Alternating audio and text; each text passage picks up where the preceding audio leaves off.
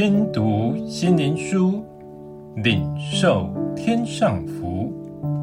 天路客，每日灵粮，第两百零三日，在神手中。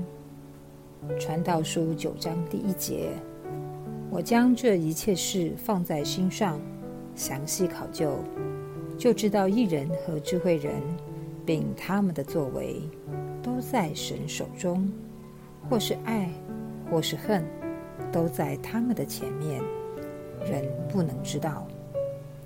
很多人一生所追求的是考究自己的荣耀，一切的努力是要成为有用的人，有美名的人，为此耗尽一生。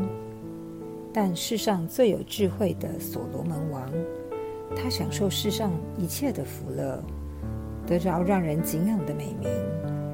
他洞悉世事的胸襟宽阔，留下暮鼓晨钟的传道书，向世人揭开他一生的考究，真正的人生。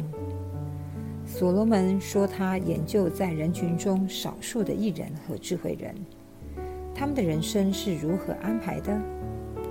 哪些人是艺人呢？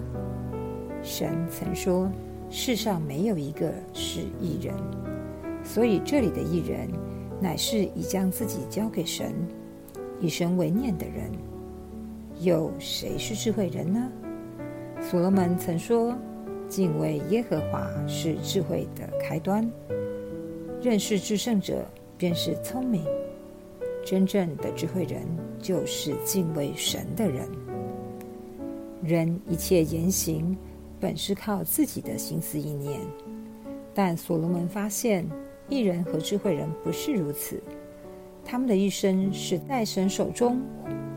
所以，他们活在人前所展现的爱或恨的标准，是以神的标准，并不是世人的标准。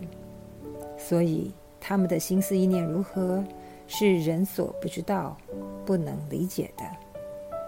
因不同的思维带来不同的言行，也将人分别出来，什么是艺人和智慧人，也就是心中有神。